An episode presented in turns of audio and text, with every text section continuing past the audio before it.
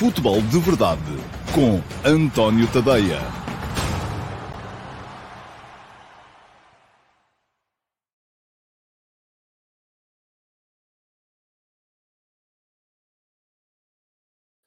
Ora, então, olá, muito bom dia a todos e sejam então muito bem-vindos à edição número 733 do Futebol de Verdade. Hoje é sexta-feira, última edição da semana, dia 27 de janeiro de 2023. Não estive cá ontem, portanto, ontem não houve uh, Futebol de Verdade. E deixem-me só aqui, isto foi a, foi a correr. Um, e, e, porque estive em Leiria, no Footcom, um evento organizado pela Liga Portuguesa uh, ou Liga Portugal, agora chama-se assim, já não se chama Liga Portuguesa de Futebol Profissional, trouxe lá esta caneta. Portanto, uh, não sei se estão a ver, uh, já não é nem a caneta da Federação Portuguesa de Futebol, nem aquela BIC que eu aqui tinha na semana passada. Agora temos uma caneta toda catita uh, para tomar notas durante o futebol de verdade e para preparar o futebol de verdade. Ora, muito bem, hoje, na emissão do futebol de verdade, vou falar um bocadinho também daquilo que se passou ontem lá no. Uh, muito pouco, porque é uma coisa que eu acho que nos interessa muito mais a nós, jornalistas e uh, clubes, uh, do que interessará ao público em geral, mas, sobretudo, vou falar do uh, Passo Ferreira Benfica de ontem e do Porto Sporting de amanhã, que é o jogo que vai atribuir o segundo título oficial desta época. O primeiro ganhou o Flóculo do Porto, quando ganhou a Supertaça ao Tondela, logo no início da temporada.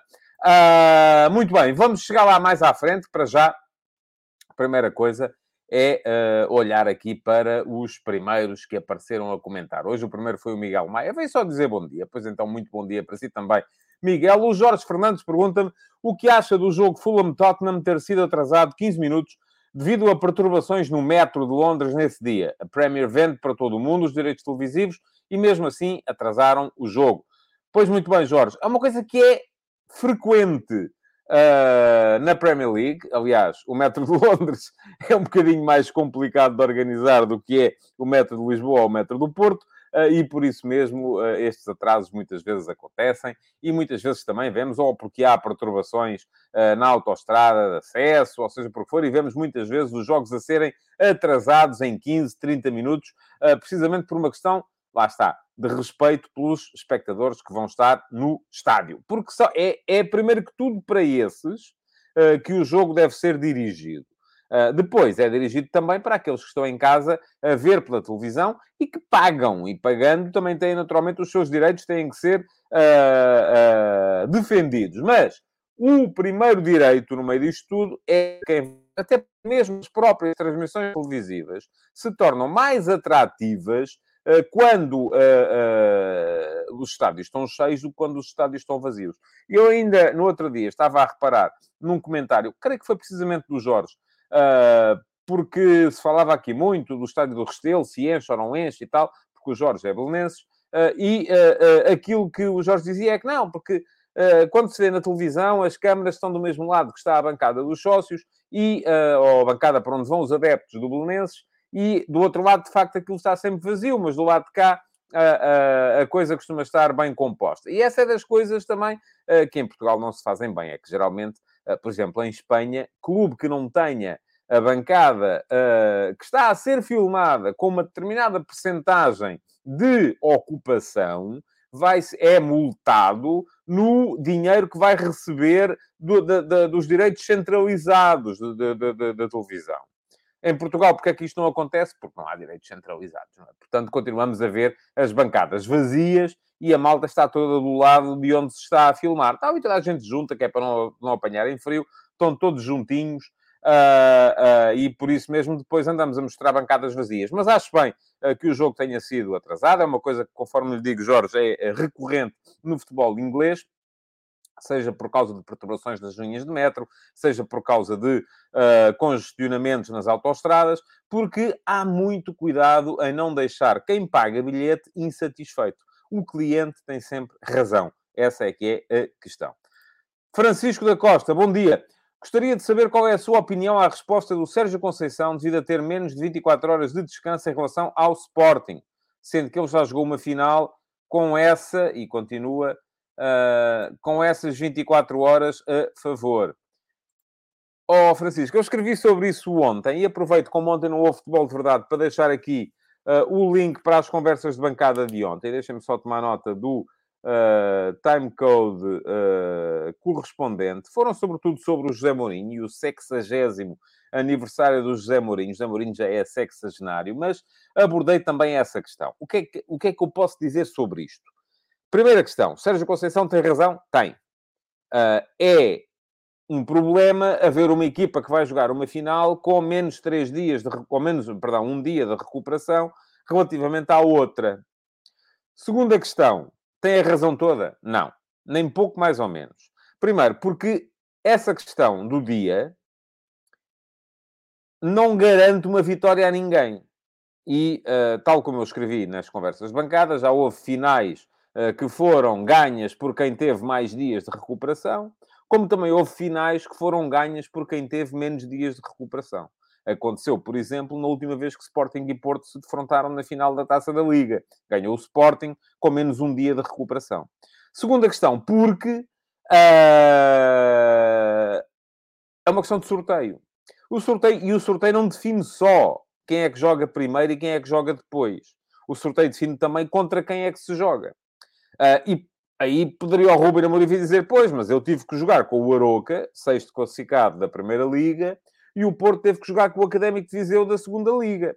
Pôde poupar jogadores. Eu não pude poupar jogadores. Uh, e, portanto, andamos nisto. E um critica por isto e outro critica por aquilo. Agora, a, a pergunta que se pode fazer é, então, mas porquê é que não jogam todos no mesmo dia? Não é? Resolvia-se o problema.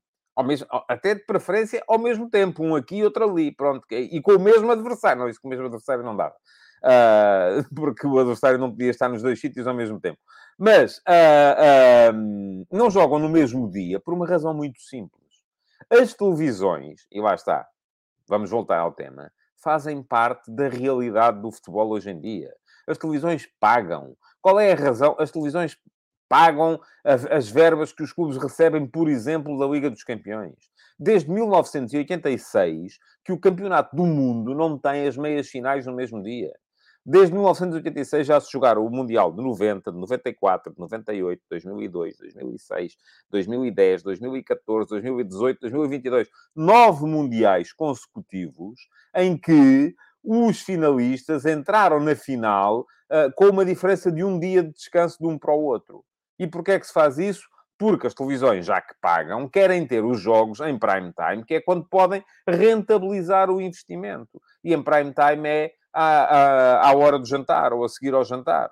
Uh, porque para jogar em dias, uh, em, no mesmo dia, os dois, as duas meias finais, das duas uma, ou os jogos tinham que ser ao mesmo tempo, e, porque senão também iam protestar porque tinham mais horas de, de, de, recuperação, e se fosse ao mesmo tempo, quem paga, lá está, não ia poder rentabilizar dois serões, só rentabilizava um, porque os jogos estavam a correr ao mesmo tempo, ou então, sendo no mesmo dia, um, um à tarde e outro à noite, havia quem protestasse porque à tarde e tal era chato uh, e, o, e o, não, não, não dá para ter lá os adeptos, as televisões também ao mesmo tempo não conseguiam rentabilizar, portanto lá está. Aqui não dá para ter o melhor dos dois mundos. Não dá para ter o dinheirinho das televisões e depois não estar sujeito às limitações que a entrada das televisões no futebol trazem ao futebol. Portanto, a questão é essa. Desta vez calhou assim. Foi o Porto que teve menos um dia de recuperação. Vai ter que se safar. Uh, no ano passado, uh, hum, por acaso já nem me recordo. Uh, creio que o Sporting teve mais um dia de recuperação na final. Enfim, mas não tenho a certeza, portanto é melhor. Está escrito lá no texto que escrevi ontem e quem quiser é dar lá um salto ao link que eu deixei lá atrás para, para ver. O Domingos Ulossa veio só desejar bom dia, bom dia também. E diz ainda aqui o Afonso Silva, perdão, Hoje temos, bom dia para si, Afonso, grande jogo em Inglaterra para a taça. Já disse que estava muito impressionado com o Arsenal. O que podemos esperar do Manchester City? Vai ser um grande jogo mesmo. Uh, jogo de taça, primeiro de três confrontos uh, entre o Arsenal e o Manchester City uh, esta época, porque ainda não jogaram para o campeonato. vai estar tudo em discussão entre estas duas equipas que são a larga distância, ou estão a ser a larga distância, as duas melhores da, do futebol inglês este ano. Agora, o que é que há a esperar? Bom, eu acho que o Manchester City tem mais profundidade de plantel e tem mais meios do que o Arsenal. O Arsenal tem uma equipa mais unida, precisamente por estar a ser feita com menos jogadores. Uh, com menos uh, varia variabilidade, portanto, mais união, mais espírito de equipa, mais a noção de que podem estar à beira de um feito histórico, porque o Arsenal já não é campeão há duas décadas. Portanto, são duas excelentes equipas. de um lado, um, o poder físico do Holland na frente, a capacidade do Riyad Mahrez ou do Phil Foden uh, ou do Jack Grealish a virem das, da, da, das alas uh, laterais uh, ofensivos, um meio-campo ah, comandado pelo Rodri, mas com o Bernardo Silva e o Kevin De Bruyne sempre em excelente nível. do outro lado, enfim, o uh, Martinelli e o Bukayo Saka, o Martin Odegaard, um excelente número 10, um jogador que está a dar cartas no futebol inglês este ano, o novo ponta de lança, o, o por, na ausência do Gabriel Jesus, um meio-campo com o Partey que tem sido impressionante, dois centrais, o Gabriel e o. E o uh, uh, agora está-me a escapar o nome do outro miúdo francês. Um, isto, as brancas são tramadas. também eles claramente em, em grande momento e, portanto, o que é que há a esperar? Um grande jogo. É isso que, com certeza, há a esperar deste, deste jogo. João Moreno, já que está aí, diga lá aí com força. Como é que... Estou-me a esquecer do... O Saliba, exatamente. João Moreno já disse. Fantástico. É sempre bom. E o João Moreno bateu aqui o João Azevedo, que foi o segundo a vir ajudar-me. Uh, mas é sempre bom ter aqui um adepto do Arsenal uh, em, em, a poder ajudar uh, quando é preciso para o programa. Bom, vamos passar aos comentários mais, mais atuais. Uh, diz aqui o Alcides Correia que o Pep Guardiola ontem deu mais um recital na conferência de imprensa, excelente comunicador, é assim, senhores. Um, porquê? Porque o, vinham, eu também acompanhei, diz aqui o Pedro Videira, as declarações de Pep Guardiola sobre o Mikel Arteta são geniais. Uh, o que é que veio dizer o, o Pep? Veio dizer que o Arteta, que foi adjunto dele, um, já na altura tinha uma coisinha pelo Arsenal. Portanto, ele até podia vir querer ali se fosse em Portugal, uh, podia vir querer ali inventar casos lá do outro lado, e porque é que o Arteta isto e o Arteta aquilo. Uma vez vi, ele foi uh, à jarra das bolachas e tirou três bolachas e comeu e não devia, portanto é um tipo pouco sério. Não, o que é que o uh, Guardiola foi dizer do Arteta, treinador rival, mas amigo, porque foi adjunto dele? É que já quando estavam juntos no Manchester City, o Arteta festejava sempre os golos contra todas as equipas, mas era um bocadinho mais recatado quando se tratava de uh, festejar golos contra o Arsenal. E o João Moreno diz, é verdade, está filmado, o Arteta a não festejar golos do City contra o Arsenal. Portanto, uh, vai ser um grande jogo, com certeza. Uh, vai, com certeza, valer a pena ver o jogo. Veio aqui o uh, Ayano, sétimo nível, dizer que são dois adeptos do Arsenal que está a verem diferido. Muito bem. Eu este ano também já disse, e no estrangeiro posso Uh, eu gosto sempre que ganhe quem não ganha há muito tempo. E, portanto, uh, gostava que o Arsenal ganhasse uh, a Premier League este ano. tal como gostava que o Napoli ganhasse a Série A este ano. É essa a minha motivação. Enfim, não vou, com certeza, se o Arsenal jogar mal, não vou dizer que joga bem, por causa disso. Mas se tenho que simpatizar com alguma equipa, geralmente simpatizo com aquelas equipas que há muito tempo não ganham, porque uh, gosto de ver as vitórias uh, uh, divididas por, por toda a gente. Bom, vamos lá. O que é que eu tenho para vos dizer ainda antes de entrarmos na pergunta na mousse de hoje? Está a passar aqui em baixo, em rodapé, o endereço do meu Substack é tadeia.substack.com e vou deixar aqui em cima o link para poderem fazer, ir lá, checar o que é que lá está, fazerem a vossa subscrição. Uh, é importante fazer crescer o projeto nem que seja com subscritores gratuitos. Há dois tipos de subscrições. Uma é gratuita, custa-vos zero, apenas um bocadinho de paciência para receberem os meus conteúdos, e alguns podem não vos agradar, uh, mas uh, custa-vos zero e passam a receber no vosso e-mail tudo aquilo que uh, eu escrevo. Agora, a outra subscrição, que é a subscrição premium, que vos custa 5 euros por mês, ou se quiserem fazer a subscrição anual, ganham dois meses de borla, são 50 euros por ano, recebem todos os conteúdos, todos. Uh, e recebem todos com possibilidade de ler até ao fim. Uh, e o ler até ao fim é porque quem não for subscritor premium não consegue ler os textos que são apenas para subscritores premium a partir do segundo parágrafo. Ficam só ali pelo início para criar ali algum apetite de leitura. Além disso, os subscritores premium têm acesso ao meu canal de Telegram, onde eu leio os textos para quem não tem tempo para estar a ler e assim pode ouvi-los enquanto está a cumprir outras tarefas do dia a dia. E ainda hoje de manhã estive a ler o texto de hoje e o texto de ontem, porque ontem, como fui para a leiria, não tive tempo. E, um, além disso, também pode aceder ao meu servidor de Discord, onde vamos batendo bolas sobre futebol, sobre jornalismo, sobre aquilo que hoje até hoje de manhã até estávamos lá a falar uh, do preço das viagens de autocarro entre as grandes cidades em Lisboa. Portanto, aí fala-se daquilo que nós entendermos. Quem quiser uh, encontrar uma comunidade engraçada para conversar, ela está lá no meu uh, servidor de Discord, só que para entrar, lá está, têm que ser subscritores premium. Não é caro, são 5 euros por mês. o que é que preciso de vos dizer também a esse respeito? Mais nada, para já mais nada. Depois vamos a ver. Bom, Uh, o Nelson teve graça. Eu estava a dizer a coisa e estava a pensar nisso.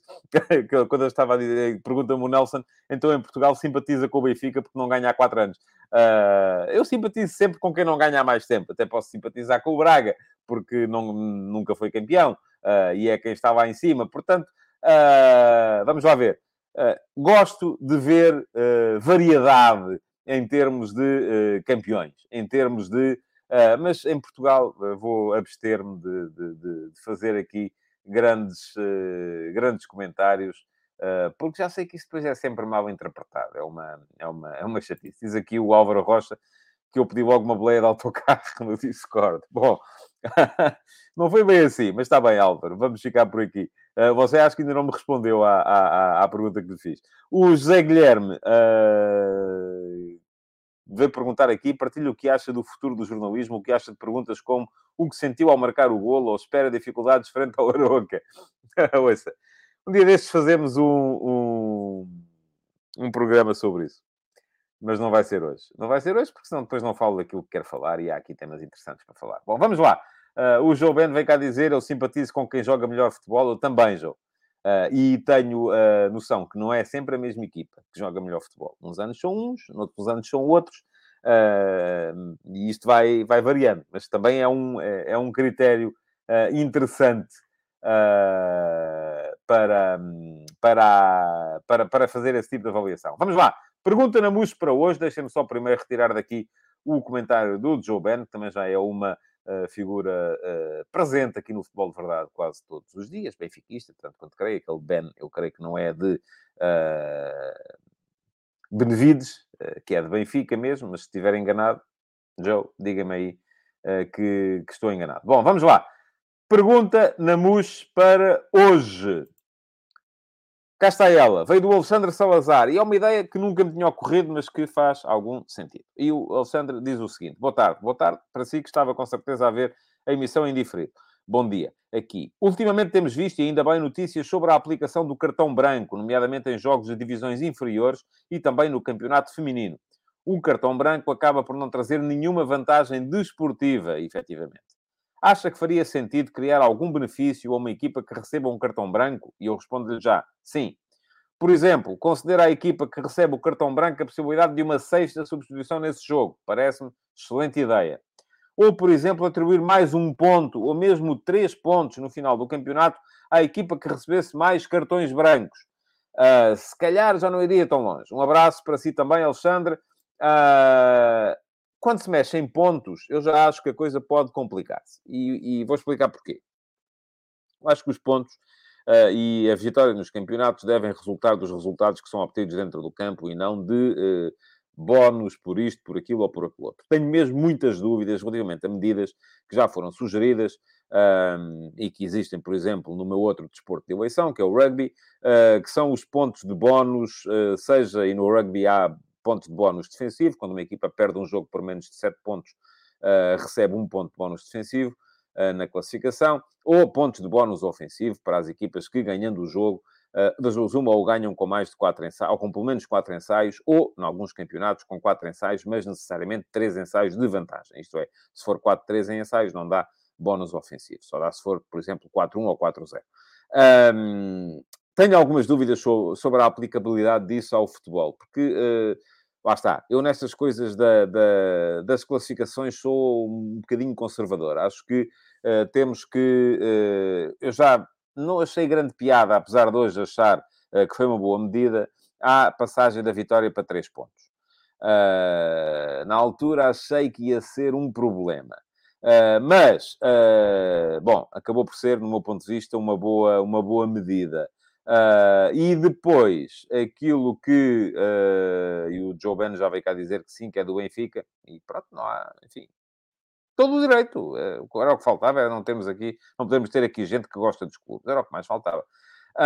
mas, como diz aqui o PA 93, e eu concordo, isso em Portugal ia dar certo ia quase de certeza absoluta.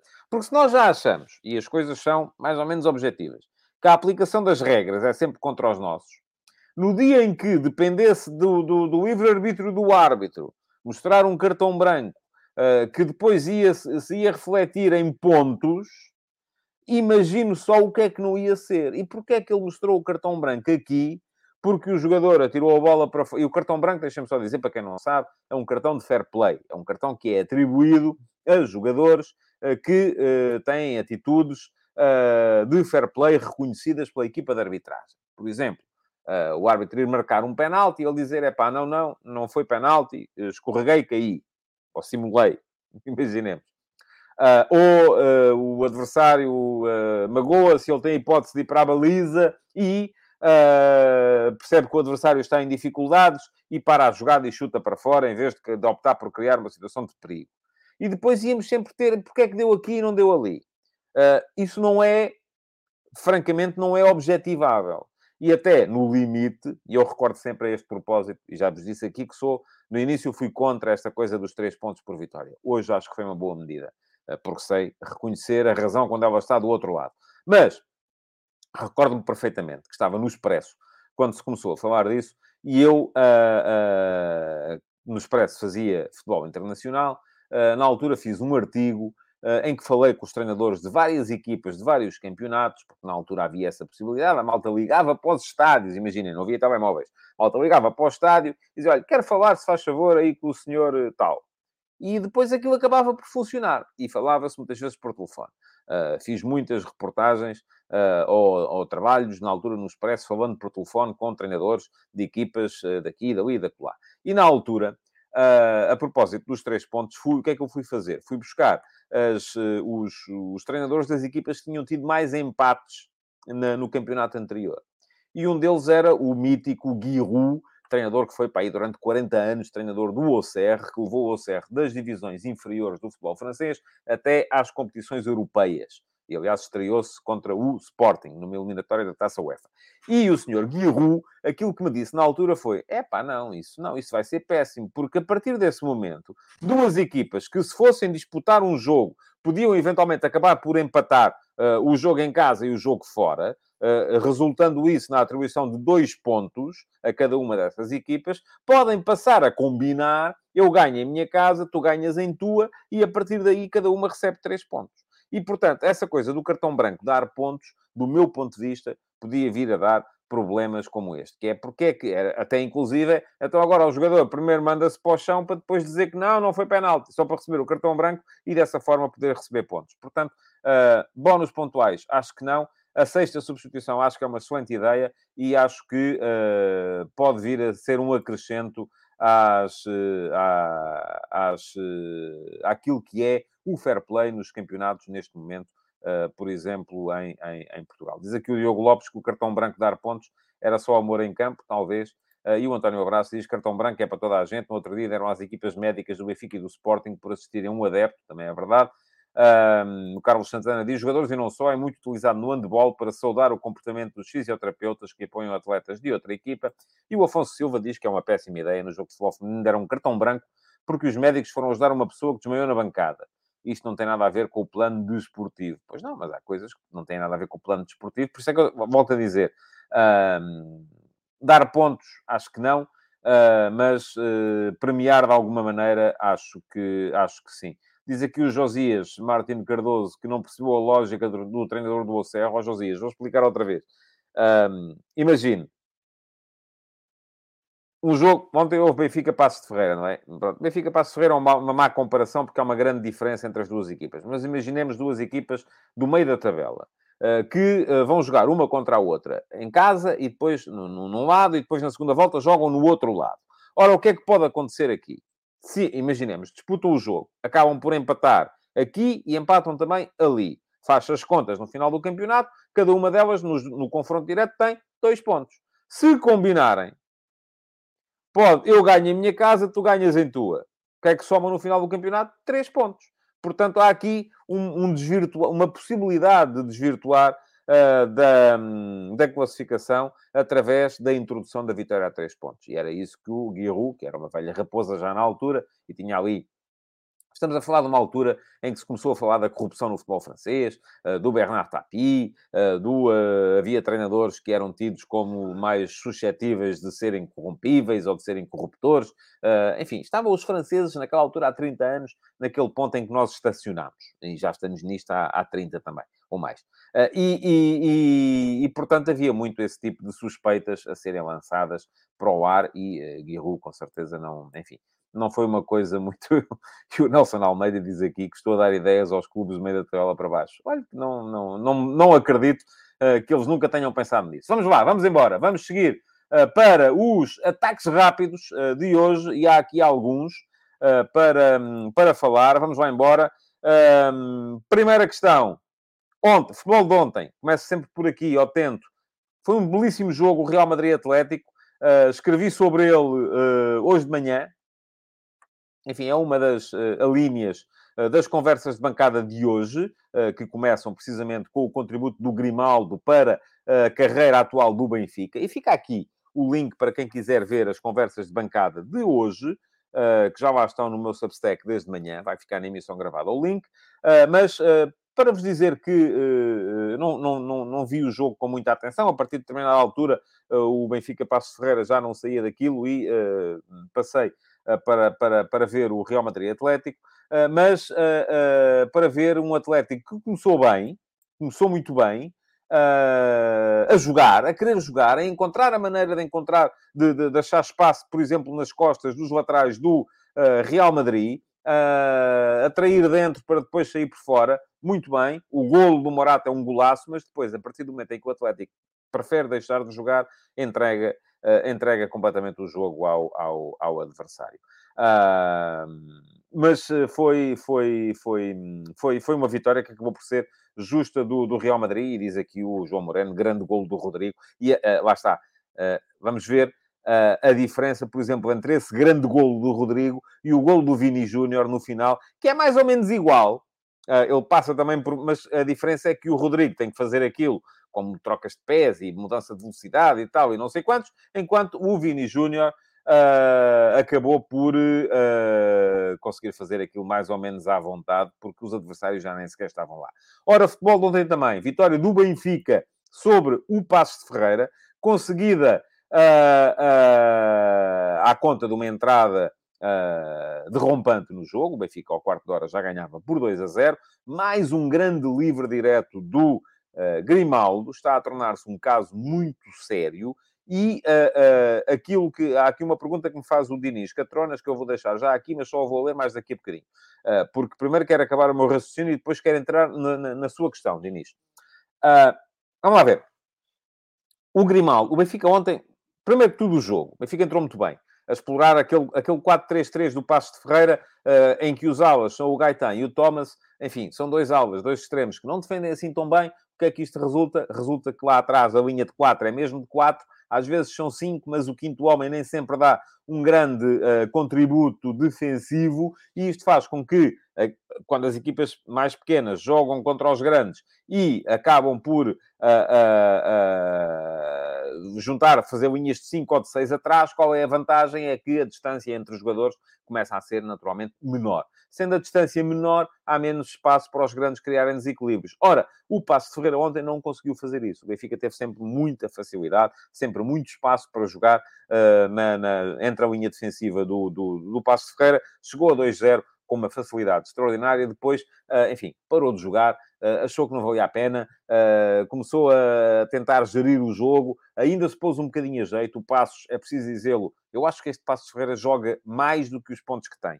Uh, meteu três bolas no poste da baliza do Benfica, uh, podia ter feito um gol e se fizesse um gol podia eventualmente ter reaberto o jogo, não o fez, portanto, vitória justíssima do Benfica. Agora, a questão Grimaldo é que o Grimaldo uh, está a ser um desbloqueador de jogos uh, que é muito importante para aquilo que é a equipa do Benfica. Seja através dos livros diretos, e aí, enfim, os livros diretos são uh, algo que ele há de ter trabalhado, com certeza. aí o mérito é muito dele. Não há nenhum treinador que chega a um jogador e lhe diga tu agora vais começar a ser capaz de marcar livros diretos. Enfim, os treinadores podem ensaiar muitas vezes as, as, as bolas paradas, as mas não os livros diretos. Aí é trabalho individual. Mas um, aquilo que me parece também e, e é que uh, o, o aproveitamento do Grimaldo por parte do Benfica tem muito. O Grimaldo não é hoje muito melhor jogador do que era no ano passado ou há dois anos. O Grimaldo é hoje o mesmo jogador que era no ano passado ou há dois anos. Simplesmente o equilíbrio coletivo do Benfica está a contribuir para que as debilidades que ele tem, tinha e continua a ter falta de atenção à profundidade, falta de capacidade de choque, falta de capacidade para fechar por dentro, uh, no, no, plano defensivo, até porque, enfim, não, não vai ficar de repente um jogador de 1,90m. Um, essas debilidades são mascaradas por um aumento da agressividade à frente por parte da equipa. Ou seja, a equipa serve para isto, para tentar mascarar as debilidades uh, dos seus elementos e, ao mesmo tempo, tentar uh, puxar para cima as coisas que eles fazem bem. Uh, é daí que eu acho, e ainda hoje, por acaso, tive pena de ter tomado a decisão de deixar de responder aos, uh, aos uh, leitores nas redes sociais, mas não posso, uh, porque havia um comentário que até me pareceu interessante, de alguém que dizia, não, a diferença entre o Grimaldo deste ano e do ano passado é que o Benfica, no ano passado, um, tinha um 6 que defendia mal e, e atacava mal, que era o Vai. E este ano tem um 6 que defende bem. E, e eu preciso me perguntar, tem razão, essa é uma das razões. Uh, e é, de facto. Uh, mas, por outro lado, deixe-me perguntar: e esse 6 fazia o quê no ano passado? O 6 que neste momento está a fazer a diferença no Benfica era suplente do Retafe no ano passado. E, e, e portanto, não era, com certeza, não, não, não, são só as características individuais dos jogadores. Os jogadores não são todos ou muito bons ou muito maus. Uh, a equipa é que faz com que eles acabem por ser melhores ou piores. E ser treinador, e foi isso que eu defendi nas conversas de bancada de hoje, para quem quiser uh, uh, ler, ser treinador é muito escolher uh, que características, que o jogador, como fazer um 11, de maneira a que ele faça sentido em conjunto. como escolher um modelo de jogar, de maneira a que eles façam sentido em, em, em conjunto. Portanto, aqui não há, mais uma vez, no futebol não há verdades absolutas. E por isso a pergunta do Diniz, e agora cá chego, uh, não compensava ao Benfica fazer um esforço financeiro para renovar com o Grimaldo, para uma alternativa direta ao custo de transferência seria grande. Eu não sei que números é que estão em causa. Uh, mas há uma coisa que deve ser, e já foi, por exemplo, assunto relativamente à eventualidade do Sporting resgatar o Sarabia, porque uh, a questão não é essa, não é? Ok, o Grimaldo é excelente para o Benfica. É, sim, senhores. Um dos jogadores mais importantes na caminhada que o Benfica está a fazer. Mas, agora a questão é, justifica individualmente visto o dinheiro que ele quer? Eu até acho que sim. Provavelmente vão gastar mais em transferência. Se tiverem que dar 10 milhões, que é disso que se fala, para o Grimaldo uh, renovar, além do salário que ele depois vai ter, uh, se calhar com esses mesmos 10 milhões não vão encontrar um jogador capaz de, um, de, de fazer aquilo que ele faz. A diferença é muito simples, é o equilíbrio interno dentro do balneário. Porque, conforme diz aqui o Diniz, ainda acrescenta, falam em 34 milhões para 4 anos de contrato, brutos, uh, e depois os outros. É que o equilíbrio de balneário é uma coisa muito importante. Alguém dizia a esse propósito no Sporting, relativamente ao, ao, ao, ao, ao Sarabia. Então, mas o Sarabia ganha aquilo que ganham os três mais bem pagos. Então é dispensar esses três e, tem, fica o Sarabia. Está bem. E depois o resto da malta, quando for preciso correr, dizem, ó oh, Sarabia, vai lá. Tu é que estás a receber, portanto tu vai lá tratar do assunto, se faz favor. Não é? É que estas, aquilo são homens também. Nós aqui, nós aqui não estamos a jogar FM. Estamos a lidar com homens. E lidar com homens é uma coisa, uh, uh, de certa forma, uh, complicada. Como diz aqui o João Ferreira, o Benfica não lhe pode pagar 40 a ele e 20 aos outros. Lá está, são os outros, quando for a seguir, sapá, tal, e é o gajo que, que recebe o dobro daquilo, daquilo que a gente ganha. E isto destrói qualquer balneário. Portanto, as coisas são, uh, são, são complicadas. Bom, diz aqui o Vitor Martins. Acabei de subscrever o Premium. Bem-vindo, Vitor. Alguém consegue ajudar-me a aceder ao canal de Telegram? Consigo, sim, senhores. E é já. Uh, se for a qualquer texto premium. Eu vou deixar agora aqui uma, uma indicação, por exemplo, uh, porque uh, ainda anteontem, como ontem no Futebol de Verdade, uh, vou aqui falar disso pela primeira vez. Anteontem saiu mais uma edição do F80, que é o F80 com o, a história, a cromobiografia do Jacinto João, o mítico JJ, jogador do Vitória Futebol Clube de Setúbal, o melhor jogador da história do Vitória Futebol Clube em todo, em, que faria ontem anos, se fosse, anteontem anos, se fosse vivo, mesmo dia do Eusébio, curiosamente. Um, se entrar nesse texto, lá no seguimento do texto tem lá um link, uh, um botão link para poder aceder ao canal de Telegram e até pode ouvir tudo aquilo uh, que está lá para trás, porque acho que dá acesso a tudo o que está lá para trás. Portanto, está dito. Quem quiser uh, conhecer a história do JJ, do Jacinto João, o extremo esquerdo da perna torta do Vitória Futebol Clube, vai ficar aqui na emissão gravada um link para poder lá chegar. Vale bem a pena. É um jogador que Uh, em Portugal, uh, enfim, depois representou alguns clubes nas divisões secundárias, mas foi uma figura do Vitória na altura em que o Vitória era uh, grande na Europa. Hein? Portanto, quem não sabe que o Vitória já foi grande na Europa, também fica a saber, e conforme diz aqui o Diogo Inácio Pereira Guerreiro, com direito a estátua em frente ao estádio do Bonfim. É assim mesmo. E o Jovem diz, grande máquina, o Jacinto João, e era, eu ainda me lembro de ver jogar, era um driblador como não, havia, não havia outros. Bom, Ainda uh, para vos falar, ainda relativamente aos ataques rápidos, só mais duas coisas, porque já estamos uh, avançados no tempo. O assunto uh, acerca do qual muita gente, e eu já tive de fazer aqui alguma limpeza, queria vir falar, que é a acusação de corrupção feita pelo Edgar Costa, do Marítimo, ao Benfica, relativamente a um jogo de 2015-16, um, diz o Edgar Costa que terá sido abordado por uh, Miguel Pinho, o uh, empresário que, não sei se na altura já era, mas depois uh, veio a ser... diz o Álvaro Rocha, era grande na Europa? Era, pois, agora não é, Álvaro. Vamos lá. Vamos com calma.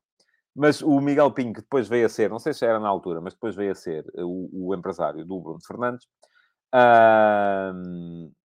o que, é, o que é que podemos dizer sobre isto? Portanto, a história é muito simples. Diz o Edgar Costa que foi abordado na altura antes do Marítimo Benfica para uh, facilitar no jogo contra o Benfica. Por um empresário que ele não sabia quem era, não conhecia o nome, não se lembrava do nome, e então aparentemente agora uh, a PJ ter-lhe mostrado fotografias das pessoas que estavam instaladas naquele hotel onde foi a reunião uh, e ele identificou o Miguel Pinho. Um, é verdade? É mentira? Meus amigos, ninguém sabe. Cabe à polícia investigar. E aquilo que eu quero a este respeito é investigue-se. Investigue-se.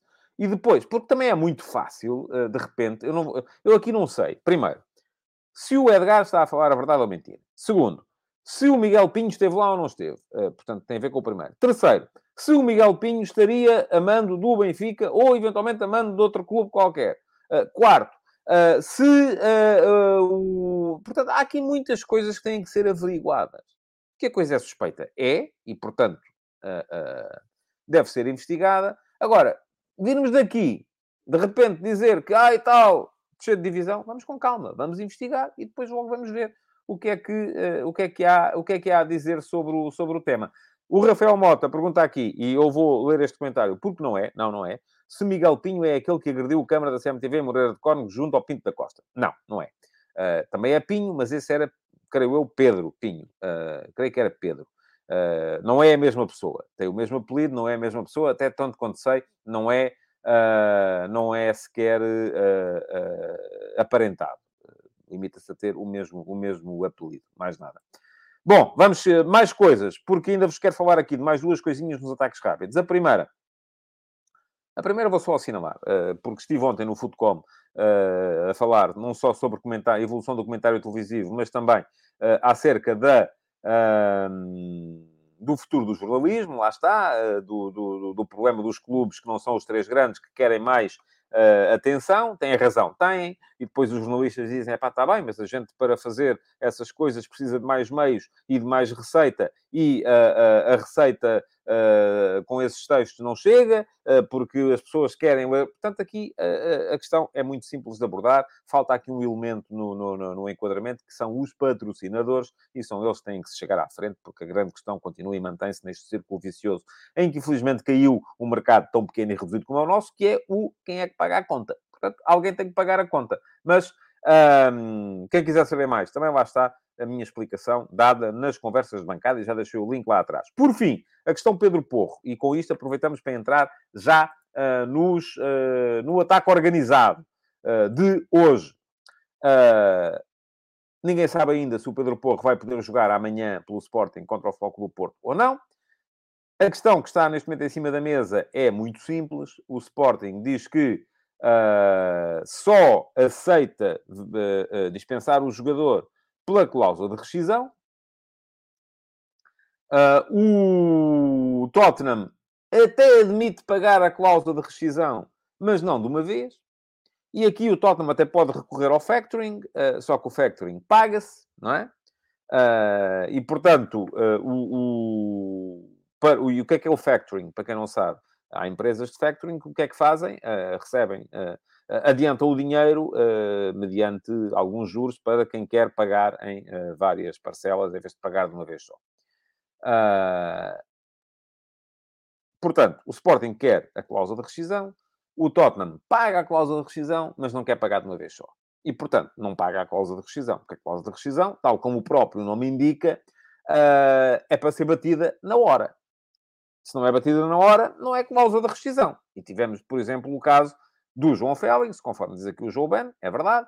O caso do Vitinha, do Porto para o Paris Saint-Germain, é verdade. e, portanto, agora, é muito simples chegar aqui e dizer assim, não, o Sporting, uh, se eles não batem a cláusula de rescisão, mesmo que paguem o mesmo valor, uh, pois então vale mais uh, dizer que não. Qual é que é o risco que o Sporting está a correr? o risco que o Sporting está a correr é que no último dia do mercado, dia 31, o Tottenham chega aí com os 45 milhões. E aí o Sporting já não vai conseguir contratar uh, substituto. Uh, portanto, aqui não há só intransigência de parte a parte. Eu acho que quando se está a falar apenas de uma questão de prazos de pagamento, já faz pouco sentido, uh, já faz pouco sentido dizer que não. porque uma coisa é Uh, e pergunta-me aqui o Vitor Cardoso pode acontecer com o Porro mesmo do Corona. Eu acho que não, porque são jogadores diferentes, motivações diferentes. E pergunta o Facebook se a opinião do Porro conta. Não. O Porro tem um contrato. Eu também posso chegar agora de repente ao meu banco e dizer assim: olha, estão a ver este crédito que é para não quer pagar. É a minha opinião, desculpa, é lá. Mas a minha opinião não conta, porque eu assinei um contrato. O Pedro Porro tem um contrato. E tendo um contrato, está obrigado pelas cláusulas desse contrato. Uh, por muito que queira, e diz aqui o João Ben, que já disse que sim, por muito que queira, ir para Londres. Mas só pode ir para Londres se o Sporting o libertar. Uh, e, portanto, se o Sporting não o libertar, não vai. Por muito que queira ir. E diz o Facebook, se não sair, pode-se desmotivar. E pronto, pode. Cabe a quem lá está impedir que isso aconteça. Por exemplo, o Enzo Pérez desmotivou-se, mas agora já está outra vez motivado. Não é? Isso são coisas que vos vendem uh, para justificar ações. É, se eu quero muito que o jogador saia, vou dizer, é pá, o risco de ele desmotivar, de ele se lesionar e depois já não se consegue vender e tal. Se eu quero muito que o jogador não saia, vou dizer, não, não se pode ceder, porque senão a seguir os outros que estão atrás também cedem. Portanto, aqui há maneiras de justificar tudo e mais alguma coisa. Uh, e eu disse outra vez Enzo Pérez, não é? Pronto, já me estão aqui a corrigir, a dizer que é Fernandes. Já não acontecia há muito tempo. Enzo Fernandes, sim senhor. Portanto, o que é que eu acho? Acho que o Sporting deve fazer fim capé, já o escrevi, nos 45 milhões. Se o preço é 45 milhões, é 45 milhões, ponto final. Mas, uh, se a questão uh, depois se torna... Uh, se, o que está aqui em causa são apenas os prazos de pagamento.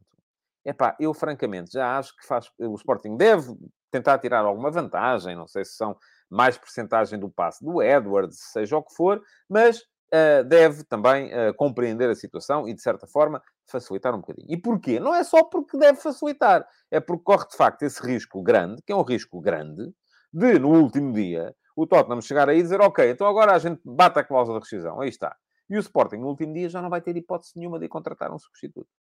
E aí vai ser uh, um problema.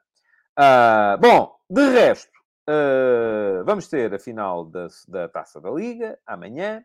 Eu vou estar na RTP a seguir ao jogo para, para comentar aquilo que se passar em, em, em Leiria. e a grande questão que se coloca aqui, eu gostava de saber a vossa opinião, é se há favorito.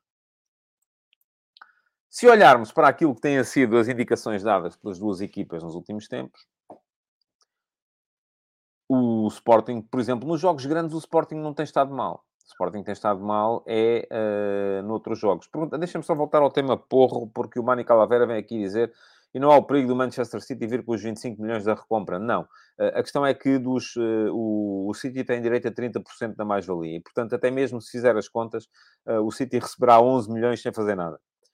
E se viesse com os 25 milhões da recompra, depois para o vender, enfim. Portanto, creio que não, que não há, que não há esse perigo. Ora bem, o que é que a malta diz aqui? Diz aqui o uh, status hyped, que é o Porto, sem dúvida. O Joe Ben, eu penso que seja o Porto. O PA93 a dizer que o Porto está melhor. O Scofield Mega diz que o Porto é favorito.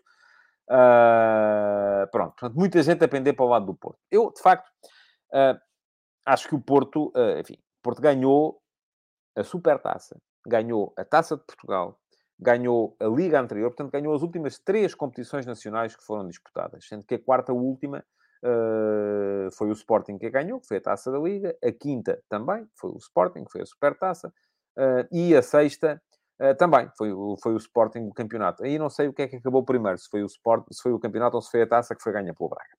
Mas neste momento, o Porto parece ser a equipa uh, favorecida. Mas o Porto, se formos olhar para os últimos confrontos, e vamos cingir-nos aqui aos confrontos uh, já com o Ruben Amorim no Sporting, e até para ajudar um bocadinho o Ruben Amorim, vou retirar aquele primeiro, quando o Ruben Amorim tinha chegado há um par de meses, uh, e perdeu no, no Dragão para o campeonato, numa altura em que o Sporting já não estava a jogar por coisa nenhuma, temos que o Porto ganhou os últimos três jogos Ganhou 3-0 para o campeonato este ano, ganhou 2-1 e 1-0 nas meias finais da Taça de Portugal do ano passado. Uh, antes disso, tinha havido dois empates no campeonato do ano passado, uh, outros dois empates no campeonato de 2020-21 e uma vitória do Sporting na meia final da Taça da Liga, que foi a única vitória que o Ruben Amorim conseguiu contra o Sérgio Conceição pelo Sporting. 2 a 1 na, final da, na meia final da Taça da Liga de 2021. Portanto, está a fazer dois anos. Agora, aquilo que se tem visto sempre que este Sporting tem jogado uh, contra outros grandes é que geralmente tem estado bem. O Sporting apanhou 3-0 uh, na, no Dragão este ano, mas lá está, é um resultado que se avolumou muito na ponta final da partida, porque até aí o jogo tinha sido uh, dividido. enfim, é um jogo que teve as suas peculiaridades e que quem quiser no meu Uh, Substack tem lá a crónica analítica desse jogo para tentar perceber. Foi um jogo muito centrado na oposição nas faixas, na forma como na altura o Zaidu e o João Mário se opuseram ao Pedro Porro e ao Nuno Santos.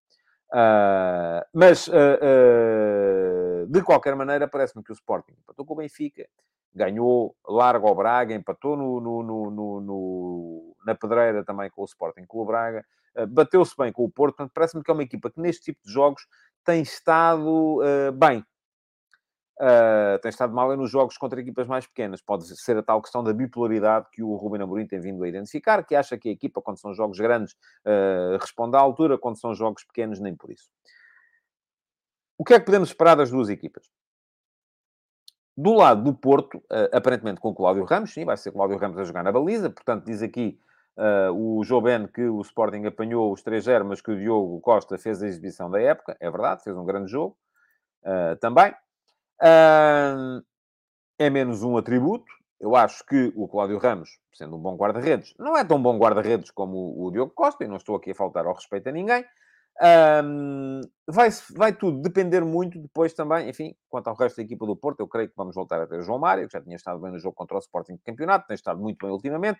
Uh, vamos ter com certeza o Wendel, vamos ter os centrais do costume, Pepe Marcano, experiência. Vamos ter, uh, não havendo Gruites, uh, o Uribe, o Eustáquio, o Otávio. Uh, e depois na frente, eu acredito que possa ser PP, Galeno e uh, Taremi, uh, sem o Tony Martinez. Embora aqui possa o o Sérgio Conceição, de certa forma, surpreender, porque o Tony Martínez dá um bocadinho mais de punch em termos de pressão na frente, e é muito importante para o Porto ser eficaz na forma de anular a saída de bola do Sporting, porque é um dos pontos fortes da equipa do Sporting. Quanto ao Sporting, parece que vai haver Paulinho, que já está recuperado daquela lesão que fez no, no, no naquele choque com com o David Simão.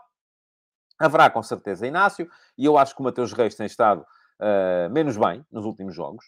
Uh, e, uh, além de que é um jogador que emocionalmente me parece uh, abaixo do, do, Gonçalo Inácio, haverá aparentemente o Jeremiah Santos que é uma grande adição a, a, ao setor mais recuado do Sporting. Um jogador extremamente veloz, se estiver bem fisicamente, é uma máquina.